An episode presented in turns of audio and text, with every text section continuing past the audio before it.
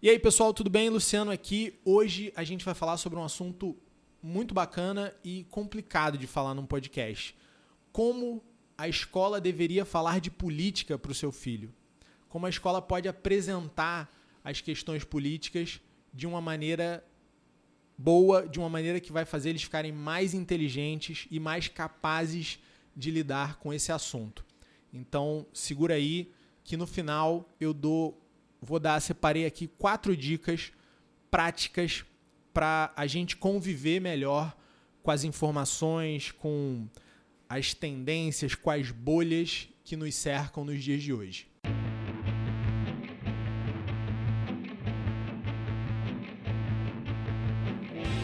Começamos? Começamos mais uma edição do CPcast. Escola para todos. Todos.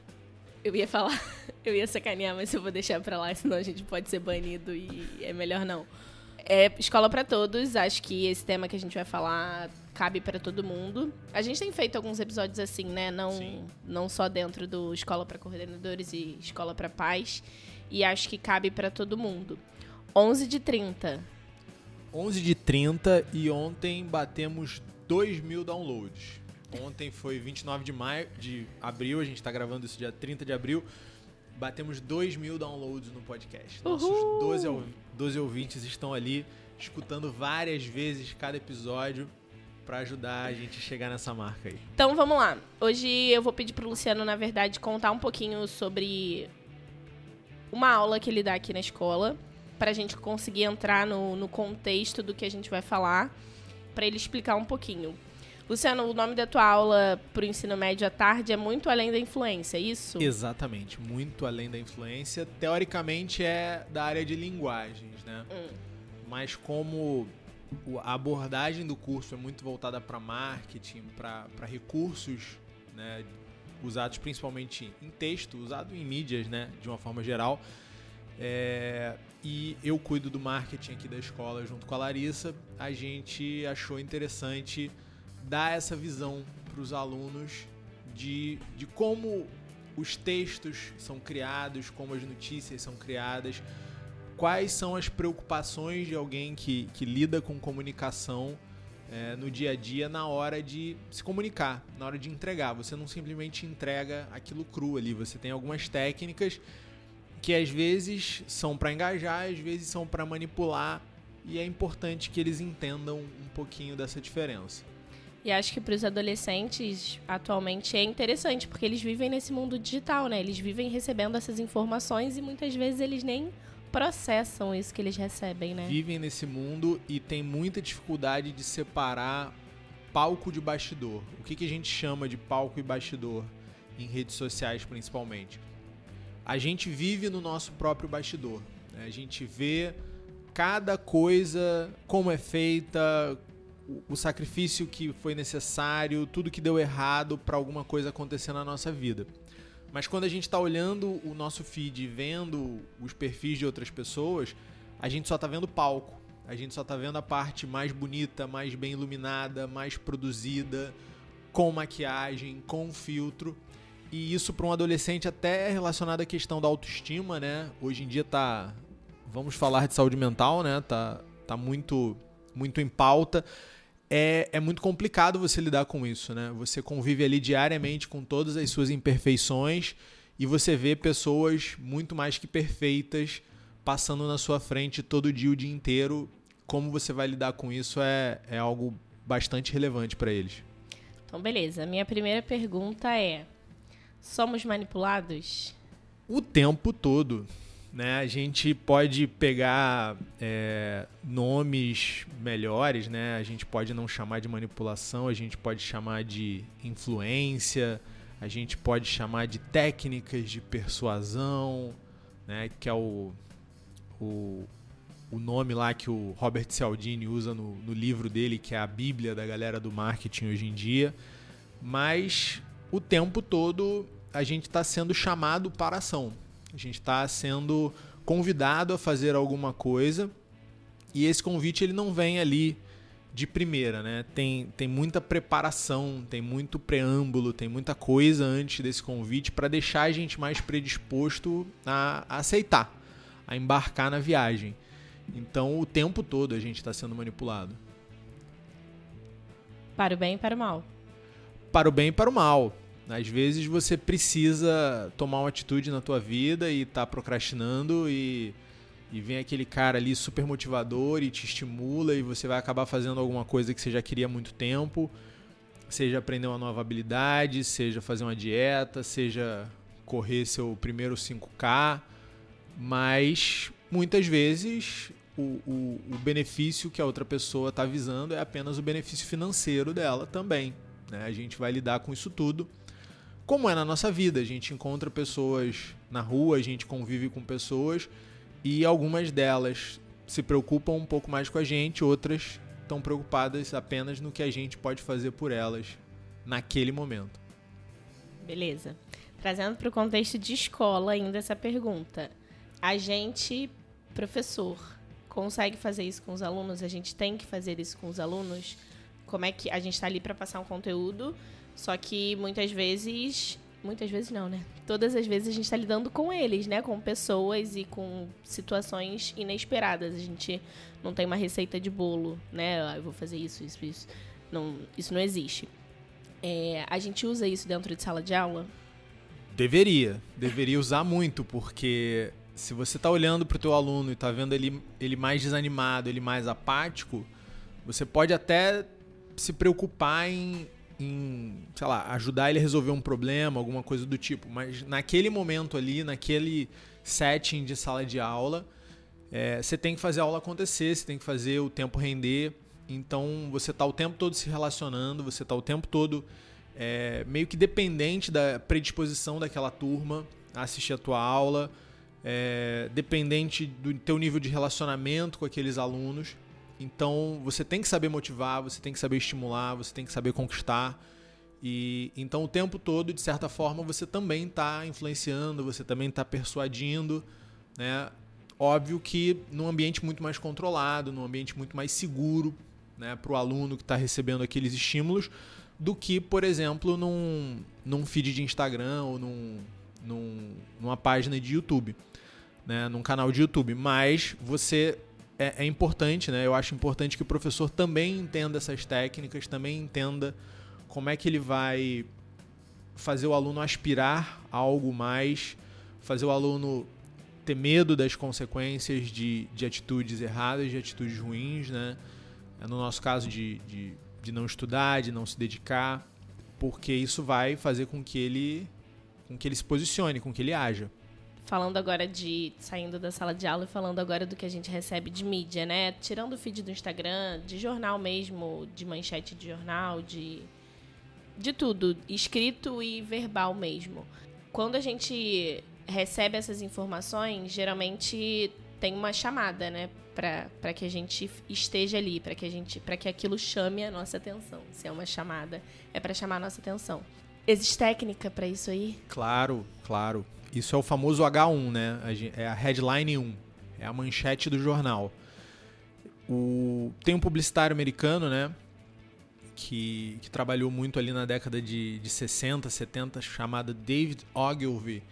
E ele falava que se você gastar 80% dos seus recursos numa boa manchete, você investiu muito bem o seu dinheiro e o seu tempo.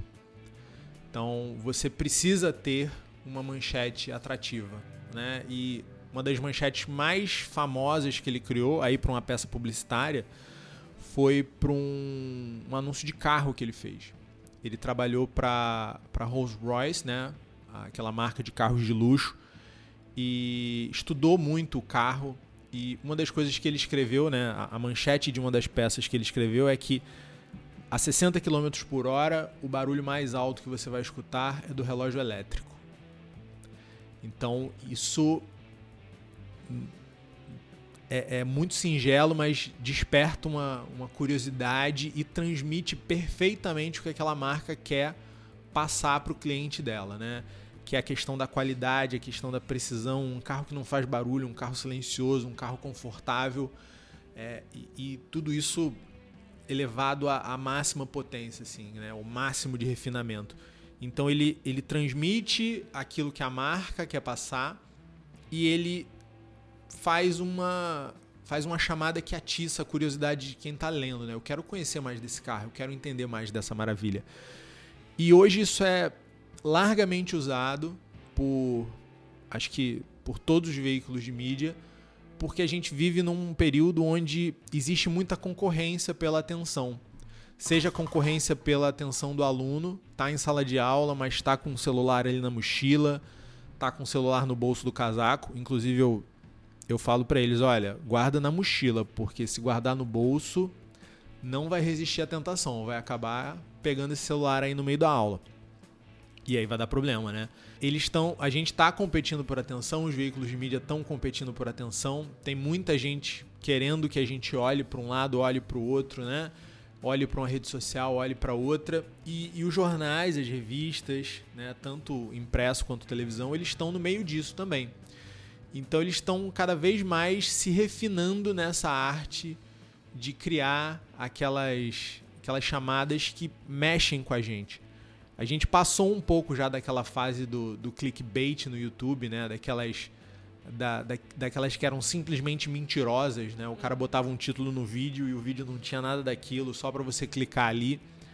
Mas o, o, o mundo evoluiu disso daí já. Então você tem hoje é, especialistas em criar chamadas para atrair você, né? Você tem todo lugar que você olha, você tem uma sereia cantando, querendo te convencer a ir para aquele lado lá.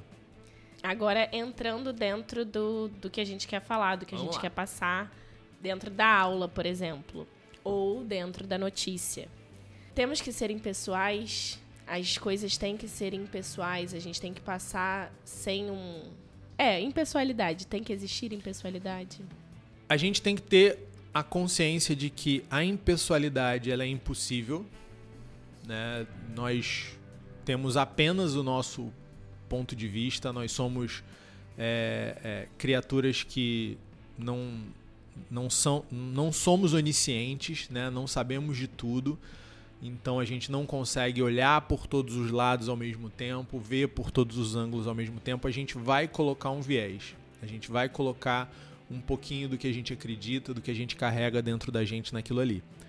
Mas se a gente está se comunicando, né, se a gente está dando uma aula, se a gente está escrevendo uma, uma notícia para um jornal, precisa haver a tentativa da impessoalidade. Precisa haver uma, um esforço para quem está ali tentando informar, tentando formar outras pessoas, precisa haver um esforço para essa impessoalidade.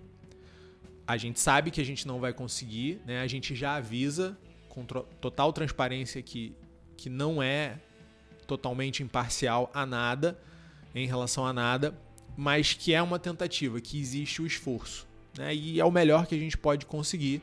Então é, é isso que a gente tem que buscar. E quando a gente não é? quando a gente não é. Aí a gente tem que se perguntar o seguinte: por que, que a gente não está sendo? Essa é a primeira questão. Né? Obviamente, você vai ter aquele que não é imparcial por malícia, por maldade, por benefício próprio. Você vai ter aquele que não é imparcial porque acha que não sendo está fazendo o bem, acha que tentando conduzir né, para o seu lado ali, tá ajudando de alguma forma. E você tem a, a questão do entusiasmo, né? A gente sempre às vezes, sempre às vezes, né? A gente muitas vezes nas, nossas vidas a gente se entusiasma com as coisas. Então, quando a gente acabou de aprender alguma coisa, a gente quer falar daquilo o tempo todo, a gente quer viver aquilo o tempo todo. E a gente acaba achando que aquilo é a melhor coisa do mundo, que é que todo mundo experimente, né? Quem nunca conheceu um, um recém-convertido que é completamente cáustico, né? A pessoa é água sanitária pura, porque tudo que ela fala é daquela nova crença dela, de como a fé é maravilhosa, de como a vida dela agora vai mudar, de como todos os problemas foram resolvidos e quer arrastar todo mundo junto, e quer todo mundo sinta aquilo que ela tá sentindo, viva aquilo que ela tá vivendo. Ela tá bem pessoal ali, né? Ela tá bem parcial ali. Ela tá fazendo isso por entusiasmo. Né? O, o problema maior é quando isso é feito por malícia. A gente tem que ter cuidado o tempo todo. E a gente tem que saber, principalmente, o seguinte: qual é a nossa posição naquele relacionamento? Às vezes na nossa vida a gente é protagonista. Às vezes na nossa vida a gente é coadjuvante. Às vezes a gente é antagonista. A gente nunca quer se colocar no papel de malvado da cena, de malvado da história. Mas se você parar com um pouquinho de sinceridade e olhar para tua vida, você vai ver que você não fez bem para todo mundo à tua volta o tempo todo. Você não ajudou todo mundo à tua volta o tempo todo. Então, a gente tem que ter muito cuidado, muito pudor na hora de se colocar como antagonista na vida de uma pessoa, até porque a gente faz isso sem querer várias vezes. Então vamos trazer um exemplo para isso ficar mais claro. No nosso caso aqui como escola, a gente fala sempre que é muito necessário um alinhamento desde o primeiro momento, né? Que o, a forma certa de um pai escolher uma escola para o filho e até a forma certa de um professor escolher uma escola para trabalhar é quando existe alinhamento de valores, é quando existe alinhamento de objetivos.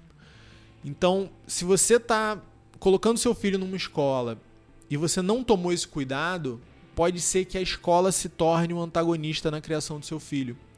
Pode ser que a escola ensine ou tente ensinar para o seu filho coisas que vão contra o teu conjunto de valores, que não ajudam a alcançar aquele objetivo. E aí a escola tem que também ter uma, uma certa posição de humildade de não querer todos os alunos do mundo para si. Não querer é, encaixar todas as famílias e todos os alunos dentro do seu projeto pedagógico. A gente sabe que a gente é a escola certa para muita gente, mas a gente sabe também que a gente não é a escola certa para todo mundo. Por isso que existe um grande esforço de se comunicar, de se colocar de, de falar no que acredita, de se posicionar claramente em relação aos assuntos, para que a família tenha essa possibilidade de, de entender qual é a postura da escola né? e de escolha. Porque a gente não quer se colocar como antagonista da família nesse processo. Da mesma forma, na relação do, do professor com a escola, o professor tem que entender em que tipo de comunidade aquela escola está inserida, qual quais são os objetivos maiores daquela escola e ver se ele compactua com aquilo também. Ele pode não querer. É ele tem de mão dupla, né? Exatamente, ele tem esse direito, ele tem o direito de acreditar nas coisas que ele acredita. Só que de repente, em certos contextos aquilo não vai se encaixar. Então, o que, que a gente faz quando a gente conhece uma pessoa, né, e não concorda com ela, não não compartilha os valores, não compartilha os objetivos? A gente naturalmente se afasta. Isso deveria acontecer no, vamos chamar de relacionamentos pedagógicos, né? Tanto da família com a escola quanto do professor com a escola. Se você viu que não está batendo, não está rolando aquela confiança, não está rolando aquela química, né? Afasta, porque você vai acabar se tornando um antagonista na vida de outra pessoa. Você não vai ser aquele aquele mentor, não vai ser aquele tutor, não vai ser aquela pessoa que ajuda o outro a, a evoluir, a melhorar, a transcender, você vai ser simplesmente uma voz dissonante que atrapalha, que está no caminho, que que está impedindo certos objetivos de serem alcançados. Então, esse é o grande problema da, da parcialidade. Né? É quando a gente imaturamente quer enquadrar o outro, o mundo, o ambiente onde a gente está na nossa caixinha sem se perguntar se aquilo é o certo para aquela pessoa. E tá muito claro pra gente que no relacionamento família escola, o, os valores da família estão acima dos valores da escola. Os valores da família estão acima dos valores de um professor individual. A família não peca nunca na questão dos valores. Né? Cada família tem o direito de criar seu filho da maneira que bem entender, que bem decidir. Eles são. Eles são. É, eles são os decisores desse processo. Agora, às vezes a família erra na técnica. Sim. Às vezes a família erra na condução do processo, por desconhecimento, por não saber a melhor forma de agir, a melhor forma de fazer. Sim.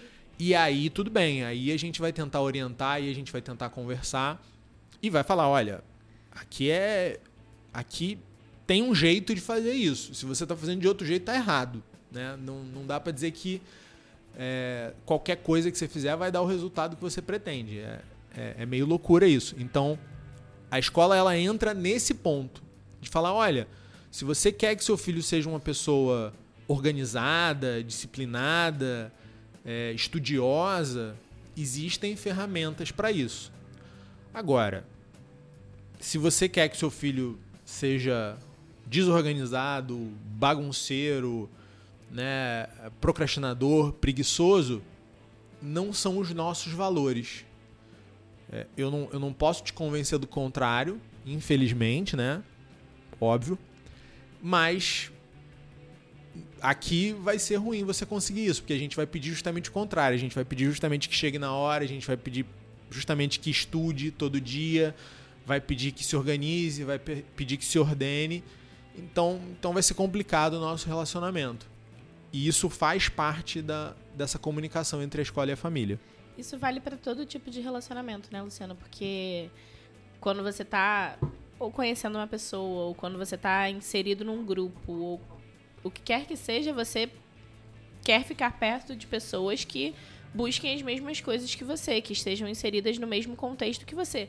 E eu não estou falando aqui de que as pessoas não podem divergir, a opinião das pessoas não pode divergir, não é, não é esse lugar aí, mas que o objetivo final é o mesmo. O caminho pode ser pode ter dissonância aí nesse caminho, mas que o objetivo final seja o mesmo. Então, vale para qualquer tipo de relacionamento, para qualquer tipo de, de interação social isso. Exatamente. A, a gente trabalha aqui, né?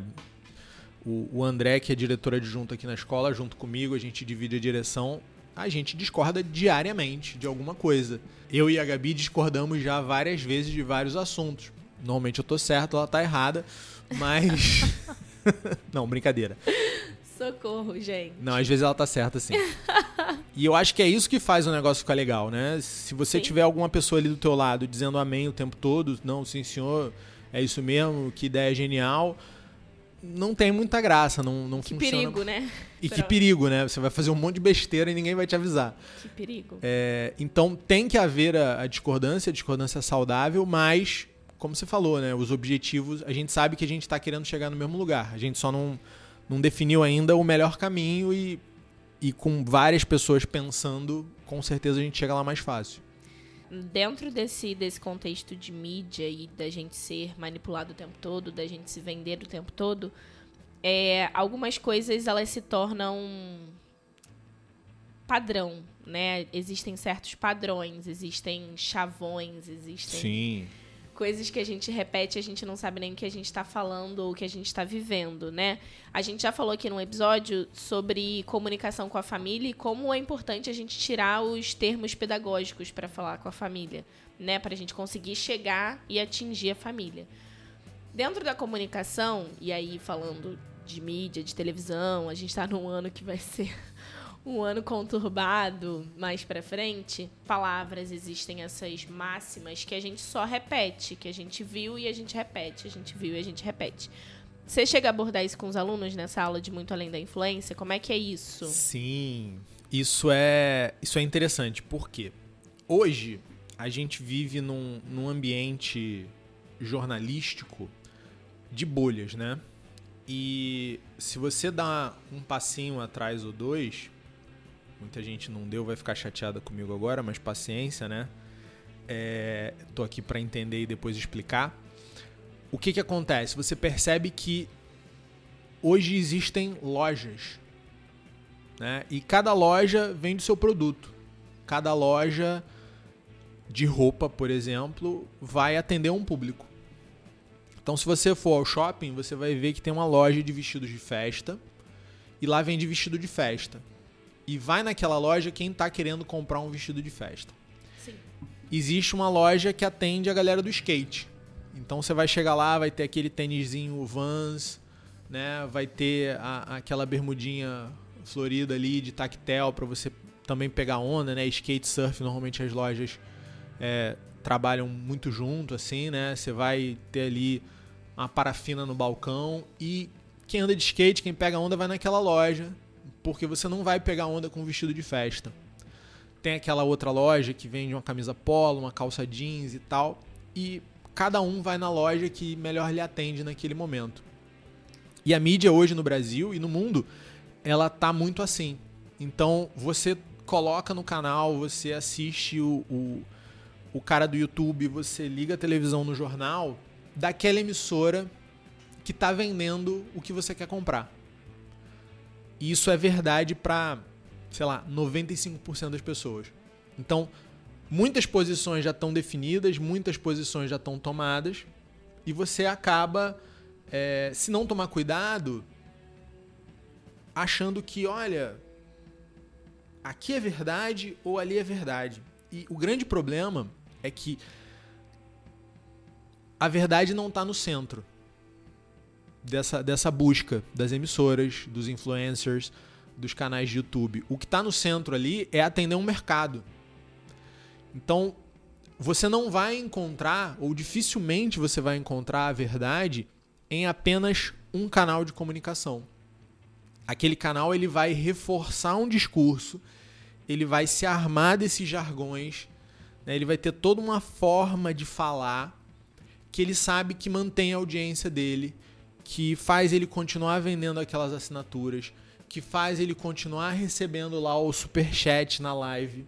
Então, cada um tem o seu nicho hoje. O que era uma verdade na internet do marketing digital para quem estava querendo vender um produto, né? Encontre um nicho, fale sobre aquele nicho e venda seu produto. Virou uma verdade também, ou o, o marketing digital ele acabou absorvendo a discussão política. E a discussão política ela sempre deu, se deu nos jornais. Então, hoje em dia, o, o marqueteiro digital que vende política, que encontrou seu nicho na política, ele imita um jornal porque aquilo é, é semelhante ao que, o, ao que o consumidor, ao que a audiência está acostumada a ver como setting para uma discussão política, mas ele entrega um conteúdo pré-definido. Ele não está ali apurando notícia, ele está ali apurando, não está ali apurando fatos, ele está ali construindo notícias, construindo narrativas que atendem aquele público específico dele. E é muito importante a gente abrir o olho do aluno, porque senão a gente fica naquela discussão. Ah, que, que foi uma discussão que eu vivi na faculdade que era bem idiota, para falar a verdade, né? Não, porque a Veja é, na época, né? A Veja é do PSDB e a Carta Capital é do PT e não sei o que é do PMDB e não sei o que lá. E você fica brigando para ver qual é a melhor, né? Quando na verdade não é muito por aí. Né? Você tem que falar pro cara, olha só, nenhuma dessas aqui tá falando a verdade. E tá isenta de. E tá isenta. Por quê? Porque quando a gente falou que é necessário haver a tentativa de impessoalidade, não está havendo a tentativa. Com a desculpa de que a impessoalidade é impossível. Ué, eu não consigo manter a minha casa perfeitamente arrumada nem por isso eu vou simplesmente desistir de arrumá-la. Não, e nem por isso eu vou falar para o outro que a arrumação não é importante. Eu já tive, a gente já teve aluno aqui que ele, ele alguns até, isso é, é, é, uma desculpa recorrente, isso meio que, que vem de fábrica no ser humano, né? Que o aluno falava, ué, mas eu vou me sujar daqui a pouco, por que, que eu tenho que tomar banho? E é mais ou menos isso, né? Eu não vou conseguir ser impessoal mesmo, por que, que eu tenho que tentar? Então já vamos aqui, já vamos falar para essa galera aqui então a gente entra nisso e a gente fala para eles: olha, você provavelmente já está dentro de uma bolha. Você provavelmente já foi selecionando conteúdos que vão te fazer só ver esse lado que você já está vendo. Né? E às vezes tudo bem, às vezes não. Mas é preciso que haja consciência disso. De que as bolhas estão aí e de que hoje 99,9% das pessoas que produzem conteúdo, tanto nos veículos tradicionais de imprensa quanto na internet, até porque grande parte dos veículos já tradicionais já estão na internet também. Com certeza. Eles estão produzindo conteúdo para o nicho deles. Eles já encontraram o nicho deles. Pode ser que mude, né? Pode ser que a cada eleição mude e a emissora vá mais para um lado ou mais para o outro, que o influencer vá mais para um lado, mais para o outro. Isso, isso acontece direto, né? Não, não estamos falando de uma área onde lealdade é uma palavra assim super valorizada, né? Mas olha, você está entrando numa loja, né? Você não vai, se você está entrando numa loja de vestido de festa, você não vai achar parafina e se você está entrando numa loja que vende calça jeans e camisa polo e quer comprar roupa para ir no próximo 15 anos aí da sua família, talvez não seja a melhor escolha. E essas bolhas, Luciano, você acha que pelas pessoas estarem inseridas nessas bolhas, elas não podem experimentar outras coisas ou elas devem experimentar outras coisas? Por que, que eu tô perguntando isso? Às vezes, a gente está muito inserido num determinado contexto, né? O que a gente vive, o meio que a gente vive, as nossas circunstâncias fazem a gente estar inserido dentro de uma determinada. para construir a nossa narrativa lá da vida. Só que a gente às vezes precisa. pra gente conseguir enxergar o outro lado ou entender que aqui não tá tão bom, que determinado assunto não é bem assim, a gente precisa extrapolar essa bolha, a gente precisa dar uma eu ouvi um termo esses dias, furar a bolha. Não sei se é bem assim, mas a gente precisa dar uma enxergada. Vale a pena? Tem gente que diz, não, você falou uma coisa um dia e agora está falando outra coisa. As pessoas podem e devem mudar de opinião? Como é que isso funciona? É, por favor, mude de opinião, tá? É, em algum momento da sua vida vai precisar. Gabi, é o seguinte: o, a maioria das pessoas aborda isso ao contrário. Porque o que, que acontece hoje se você furar a sua bolha e você for na outra bolha lá e olhar o que a outra bolha está falando? Vai ficar com muita raiva. Você vai ficar com, com um coração muito amargo, peludo. Porque tudo que você acredita, tudo que você concorda vai estar tá sendo criticado ali. Né? Por isso que tem tanta gente que tem dificuldade de conviver no Twitter. Óbvio que a outra bolha vai dar raiva em você. Óbvio, você tá ali onde você tá porque aquilo ali para você é é o certo, né? Qual é o problema? Não é você sentir raiva quando você olha um conteúdo que, que você não concorda. Né? Raiva às vezes pode ser um pouco forte, mas às vezes a gente sente isso mesmo, né? A questão mais é como a gente age, não o que a gente sente. A gente não, não precisa estar sujeito a, aos nossos sentimentos, aos nossos estados interiores o tempo todo. Então você vai lá e você vai olhar. O problema é que quando você sente raiva da bolha que não é sua, mas quando você volta para sua bolha, você fica muito quentinho, muito confortável. Essa é a, a, a grande armadilha. Não é você se incomodar com quem discorda de você. Ter alguém discordando da gente é incômodo, ponto a gente vai lidar com isso com um pouco mais ou com um pouco menos de maturidade. O problema é quando a gente se sente abraçado demais por um grupo, por uma narrativa, por um determinado influenciador, por uma determinada emissora de televisão. Por quê? Porque aí você está acreditando que aquele cara que está ali com o objetivo dele, com a agenda dele, com, com os objetivos dele, ele está ali para cuidar de você né? E isso é muito perigoso. Isso é é um, uma demonstração de que a gente está precisando ser aceito mais do que a gente devia, de que a gente tá, tá carente de alguma coisa, de, de uma compreensão, de, de um afago, de uma certa forma. Então, a questão não é nem você, de novo, né, se incomodar com o diferente a questão é você ficar muito complacente com quem pensa como você. Passivo, né? Passivo, exatamente. Porque aí você se torna a, aquela, aquela parte da massa, né? Você tá ali massificado, você tá ali concordando com todo mundo. É, é o fenômeno do imbecil coletivo. Já que eu encontrei uma galera para concordar comigo, essa é a minha galera e eu vou com ela para sempre porque eles estão concordando comigo, então eles gostam de mim, eles se importam comigo. é que na maioria das vezes eles estão tão perdidos quanto. Ou eles estão tão massificados quanto. E isso é perigoso. Isso é perigoso. É, aí é o, o, o senso crítico que a gente fala, né? Toda escola adora botar isso no seu projeto pedagógico, né? Vocês podem olhar aí, pega o projeto pedagógico de uma escola, a propaganda de uma escola, pergunta ali na, na visita, né, na secretaria ou para a coordenadora, e em algum momento a pessoa vai enfiar formar cidadãos críticos. Isso tem nas, nas na base, tem é, nos currículos. O pessoal adora, mas o que é formar um cidadão crítico? Não é formar um cidadão que fala mal de quem discorda dele. Isso a gente faz naturalmente, gente.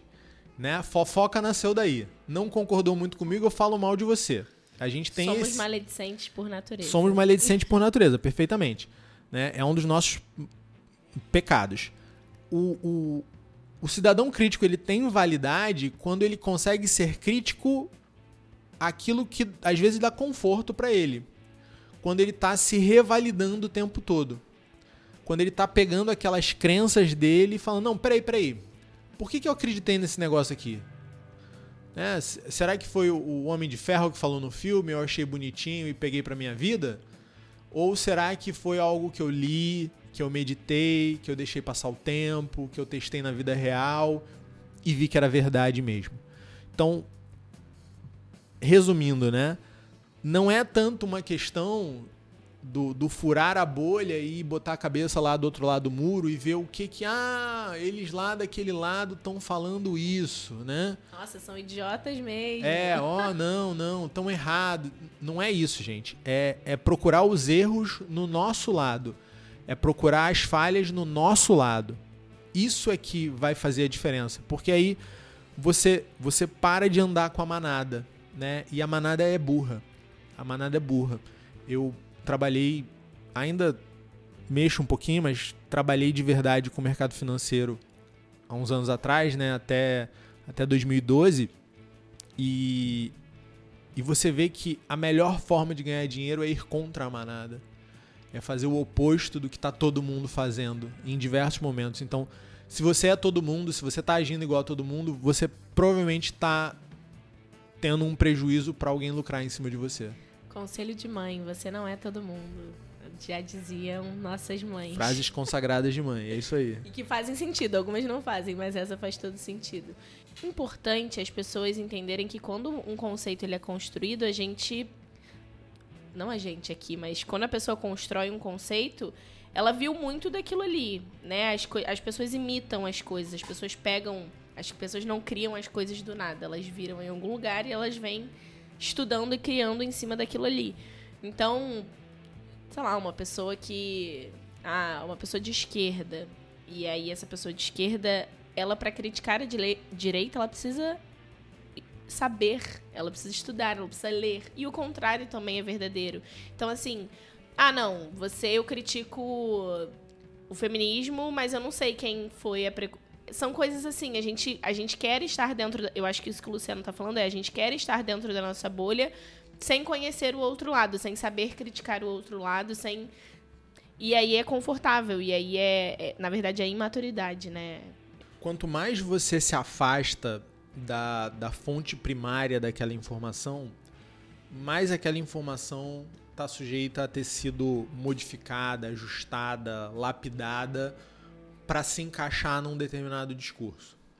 Isso não quer dizer que você tem que virar aquele chato. Ah, onde é que está isso aí? Onde é que está o trabalho científico? O que, que a ciência diz sobre isso? Você não tem que ser esse cara. Mas você tem que entender o seguinte: olha só. Se tem uma pessoa na internet, se tem um professor, se tem alguém falando que isso é assim, onde é que eu encontro isso no mundo real? Onde é que eu encontro isso na prática? Né? Porque se eu não encontro, é, é complicado, né? Eu, eu, não, eu não posso simplesmente sair agindo de acordo com o que as outras pessoas disseram que é o certo. É, é, de novo, né? A gente tá falando de frases de mãe, né? Ah, e se seus amigos mandarem você pular da ponte? E se todo mundo estiver comendo cocô, né? Você come cocô também? Não deveria. Eu vou usar esse episódio de especial de Dia das Mães. Boa. Boa.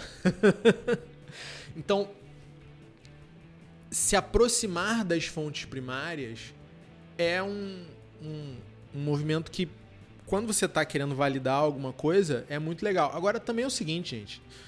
É, outra coisa que a gente tem que entender em relação a isso é a informação ela chega defasada e ela chega partida.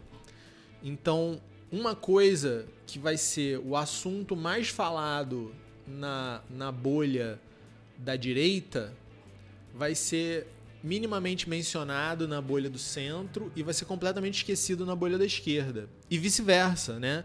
Aquilo que foi o assunto da semana na bolha da esquerda vai ser um pouquinho rebatido na bolha da direita e ninguém vai falar sobre o assunto na bolha do centro. Uhum. Então, você, é, se for tentar também, ah, não, eu quero saber de tudo, você nunca vai saber de tudo. Você nunca vai conhecer todas as conversas, todas as negociações, todos os acordos, todos os combinados que estão sendo feitos no mundo. Principalmente se a gente vai falando de política, né? É, porque muita coisa, não sei se vocês sabem, mas muita coisa que é resolvida no meio político é resolvida escondido. Ele acabou é de contar um ninguém segredo. saber mesmo, tá? Então, é, é meio enlouquecedor esse, essa parte. Então, tem um, um, um que é aí do, olha, eu vou reconhecer aqui que eu tô tão distante das fontes que eu não vou conseguir formar uma opinião decente, boa, né, com qualidade sobre isso aqui. Então eu vou focar naquilo que eu consigo. Eu vou me ocupar daquilo que realmente afeta a minha vida, daquilo que realmente afeta o meu, o meu- os meus arredores, as pessoas que eu amo, as pessoas com quem eu convivo, né? Vou focar no meu trabalho, vou focar no meu estudo. Porque, olha, eu nunca vou saber. É, você falou isso com os alunos na, na época do, do tapa, do, do soco, tapa. Sim, sim. É, no Oscar, né? Quando Isso. teve a, a história lá do Will Smith com todo mundo com a pressa danada. Isso foi tema de aula também. Todo mundo com a pressa danada. Não, o Will Smith estava certo, o Will Smith estava errado. Pra escolher o seu lado, né? A É. gente quer escolher um lado. É, exatamente. A gente quer um time de futebol para torcer em todas as situações da vida. Então, a- acho que foi ano passado que começou esse processo de divórcio do Johnny Depp, né? Nossa, engraçado você falou do Johnny Depp. Eu comecei a ver um filme com ele ontem. Enfim. Pois é, tá tendo agora. Agora quem tá sendo julgado é a ex-mulher dele, né? Que ele processou ela por calúnia. Então, pô, tá, tá sensacional. Não É, é a minha ideia. novelinha da semana.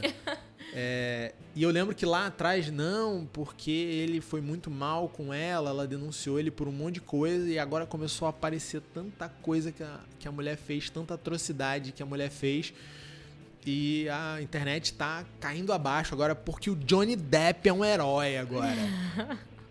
Beleza, aparentemente tá se corrigindo uma injustiça que foi feita lá atrás, mas daí a falar que o Johnny Depp é um herói, Não precisa, né? não precisa, não, não precisamos ir tão, não precisamos nos entusiasmar tanto, né? Fogos de artifício. Exatamente. Então, é, tá aparecendo um monte de coisa ali que o casal vivia na privacidade da casa deles, que ninguém fazia ideia, E que ninguém precisava saber. que ninguém precisava saber, mas que todo mundo já tinha uma opinião e agora tá todo mundo mudando de opinião. Então, é, isso foi uma coisa que eu aprendi quando eu era pequeno, quando casais de amigos se separavam, né?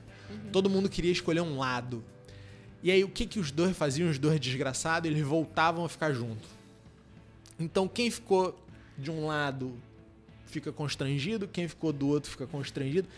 Então, essa pressa para se posicionar, essa pressa para falar, não, olha só, eu sei de tudo, eu tenho informação especial que veio lá do Jaca Palácio da Nova Zelândia e tal. Ninguém entendeu essa referência agora, os novinhos, mas tudo bem. É, mas é isso, né? Não, não ter pressa, não. E às vezes, ó, você nunca vai saber. Você nunca vai conseguir ter uma opinião. Não adianta tá com esse de ser comichão aí. Exatamente, porque não vai rolar. Interessante. Bom, última pergunta. Eu acho, eu tenho outras, mas pra gente conseguir finalizar o assunto e, e fechar essa roda. O que você acha que as pessoas deveriam fazer pra se informar melhor ou para estar. É, para se informar melhor. Talvez essa seja a melhor palavra. Tem, tem três conselhos. Beleza. Né? E aí, alguns para cada público, né?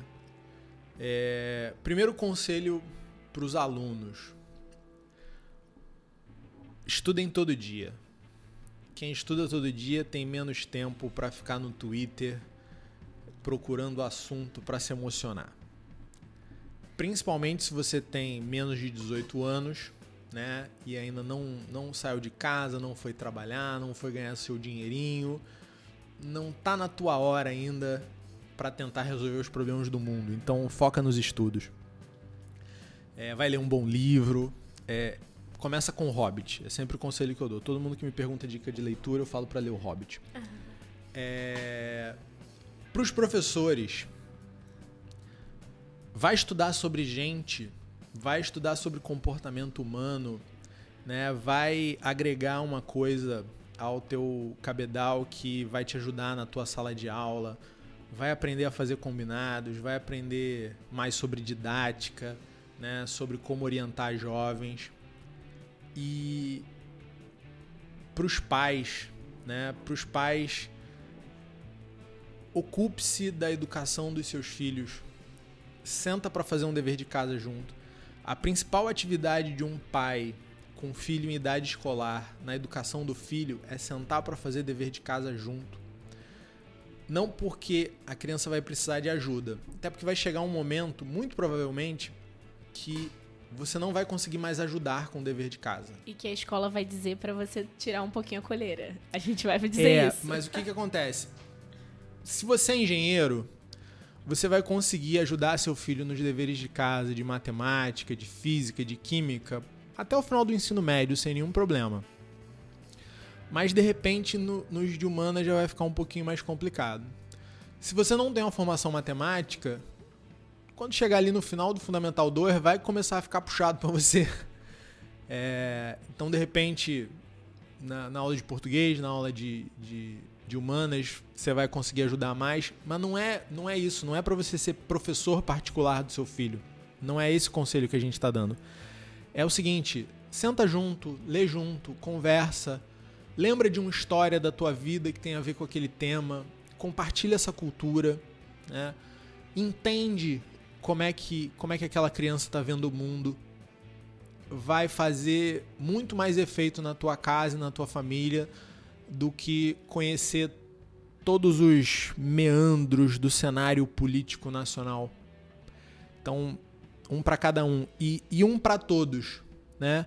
se você tá muito quentinho ali com a tua galera, se você tá muito, né, se pergunta, desenvolve essa consciência.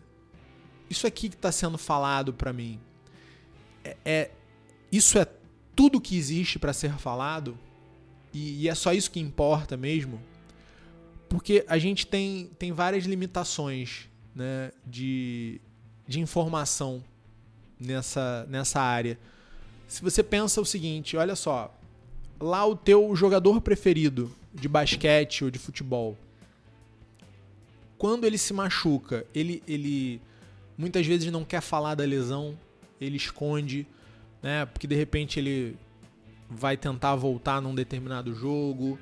É, a gente teve, por exemplo, o caso do, do Ronaldo Fenômeno na Copa, quando ele cortou o cabelo lá de Cascão. Ele estava lesionado. Por que, que ele cortou o cabelo daquele jeito?